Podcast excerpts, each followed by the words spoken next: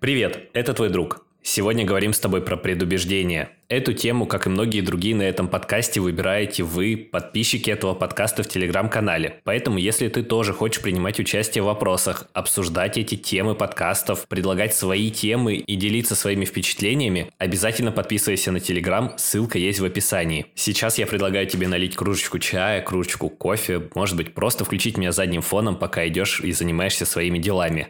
Мы начинаем.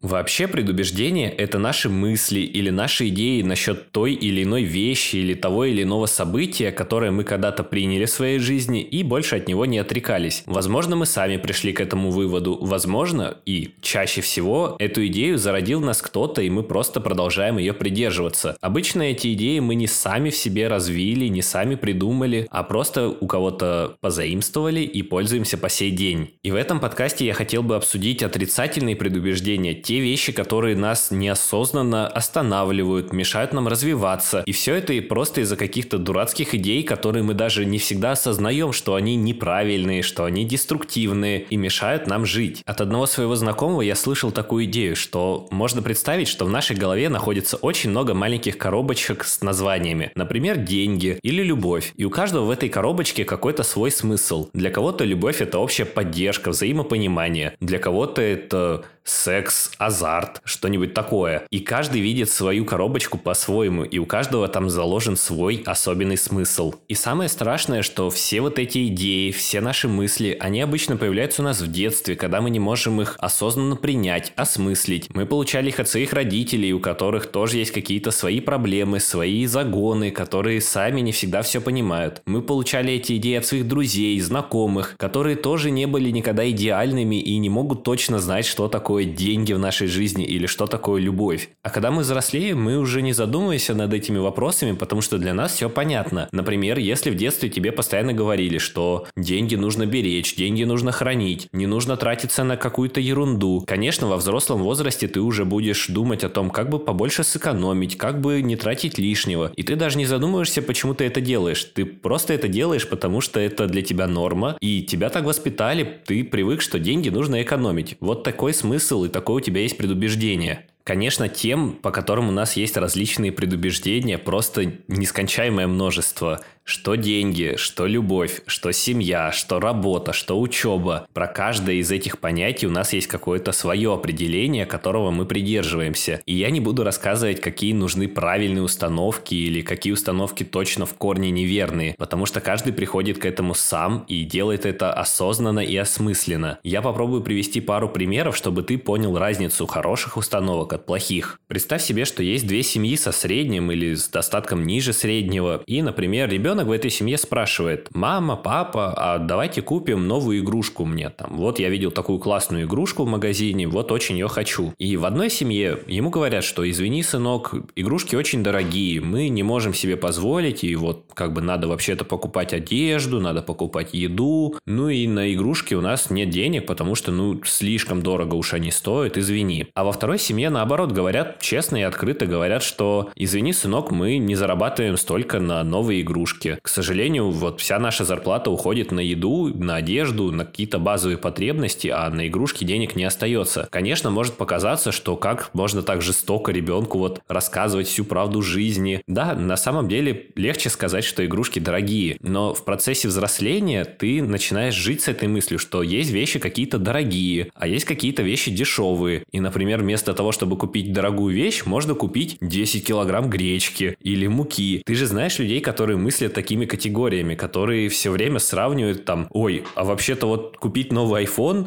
да я за эти деньги могу, не знаю, год питаться. Ну, ты же слышал по-любому это. И проблема заключается в том, что два человека, которые росли с такими совершенно разными понятиями о деньгах, вырастут совершенно разными людьми и будут придерживаться совершенно разных установок по жизни. Один будет знать, что есть дорогие вещи, а есть дешевые, что дорогое не всегда качественное, что можно променять что-нибудь дорогое и купить два раза, но дешевое. И человек с этими установками, конечно, будет выбирать какой-то дешевый дешевый образ жизни, он будет экономить, он будет нездорово экономить, он будет понимать, что да, конечно, это вот хорошая вещь, которую можно сейчас купить по выгодной цене, но вообще-то я бы мог за эти деньги, и в этих мыслях он постоянно будет вариться, и этот человек будет думать, что правда есть дорогие вещи. А второй человек будет понимать, что не бывает дорогих вещей, не бывает дешевых вещей. Есть просто ты и то, сколько ты зарабатываешь по жизни, сколько ты приносишь пользы людям и сколько денег из-за этого получаешь. Если такой человек думает, что ага, вот эта футболка стоит 100 тысяч рублей, он не скажет, что она дорогая. Он поймет, что он недостаточно зарабатывает, чтобы покупать себе футболку на 100 тысяч рублей. Что если он ее хочет, ему нужно что-то делать с собой. Не нужно обвинять капиталистов, Америку, Россию, кого угодно. Он просто должен работать над собой, работать над своим делом, работать над своим достатком достатком, чтобы он мог позволить себе эту вещь. И нет дорогих вещей. Представь, если у тебя зарплата 100 тысяч в месяц. Купить что-то за 10 тысяч для тебя ни о чем, потому что, ну, это 10% твоего заработка. Это буквально поработать 2-3 дня. А есть, например, пенсионеры, у которых зарплата 12-14 тысяч, какой-то прожиточный минимум. Для них купить что-то за 10 тысяч это невозможно. Это целая их зарплата. И точно так же можно подумать и в другую сторону, что если для тебя с зарплатой 100 тысяч купить какую-то путевку путевку за 100 тысяч дорого, для человека, которого зарплата миллион, это точно так же, как для тебя купить что-то за 10 тысяч. Тут вопрос восприятия просто цифр, как ты к этому относишься. Если ты понимаешь, что, ага, нужно получать больше, конечно, ты всегда будешь топить за то, чтобы развиваться, чтобы получать больше, монетизировать больше всего вокруг себя, как-то становиться большим экспертом, становиться более развитым во всех темах, чтобы просто повышать свой уровень жизни. А если же ты наоборот считаешь, что это вещь вещь просто дорогая, у тебя не будет никакого стимула вообще развиваться по жизни, потому что ты понимаешь, ха, машина за 10 миллионов, да зачем нужны машины за 10 миллионов, когда есть за 2, за 1, когда можно купить бэушную за 200 тысяч, и она точно так же ездит. Ну нет у нее там дверей, которые открываются вертикально. Какая разница вообще? Моя Лада ездит как надо, потому что она хорошая, она вообще качественная.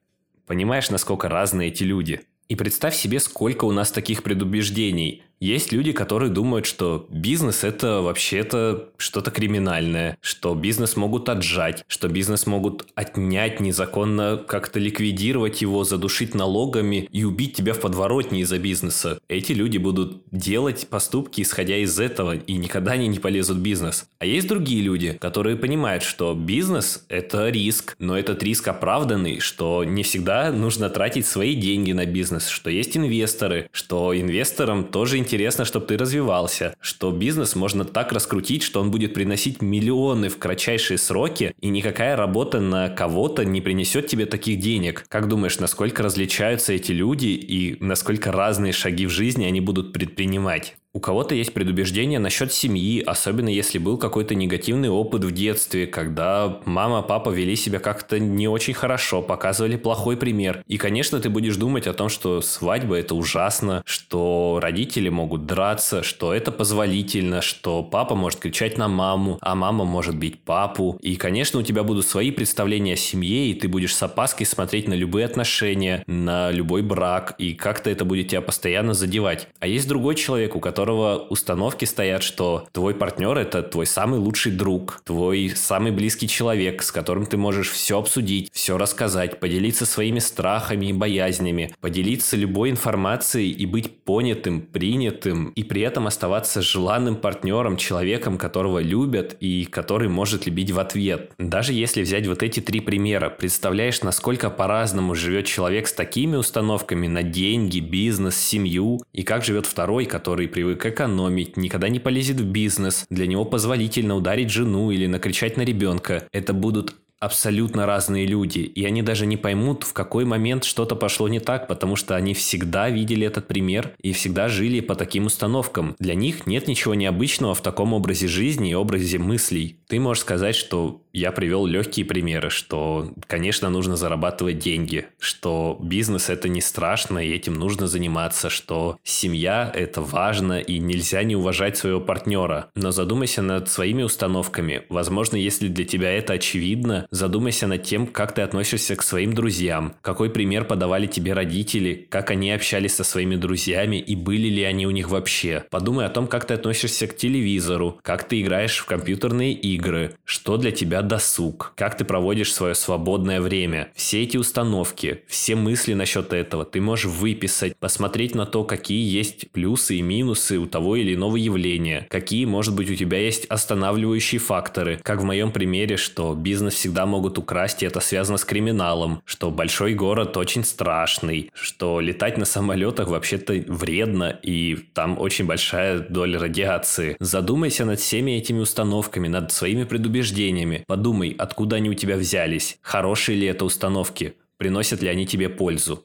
На самом деле на этом уже конец подкаста, потому что такая маленькая тема, которая вмещается почти в 10 минут, но она очень важная. Тебе нужно просто ее понять и осмыслить, что наши установки, наше мнение, наши суждения о тех или иных вещах очень сильно влияют на то, как мы проживаем эту жизнь и какие поступки мы в ней совершаем. Я надеюсь, что этот выпуск заставит тебя задуматься о чем-то, заставит пересмотреть свои идеи насчет тех или иных событий. Надеюсь, что ты найдешь правда полезные мысли, а если не найдешь их, ты можешь зайти в Телеграм и написать мне, что это полная глупость, ты же знаешь, что футболка за 100 тысяч рублей это очень дорого, привести свои аргументы, и мы вместе можем это обсудить. Я буду рад, если ты подпишешься на этот подкаст, поставишь ему свой честный отзыв. Под каждым подкастом можно поставить звездочки, какую-то реакцию, какой-то комментарий. Это мне очень поможет, и я буду тебе признателен. Напоминаю, что в Телеграме проходят все опросы, все обсуждения. В общем, все-все самое интересное находится именно там. Обязательно переходи туда и вступай в классное сообщество. На этом все. Большое спасибо, что прослушал этот подкаст, что тебе не безразличны мои мысли и идеи. Для меня это очень важно.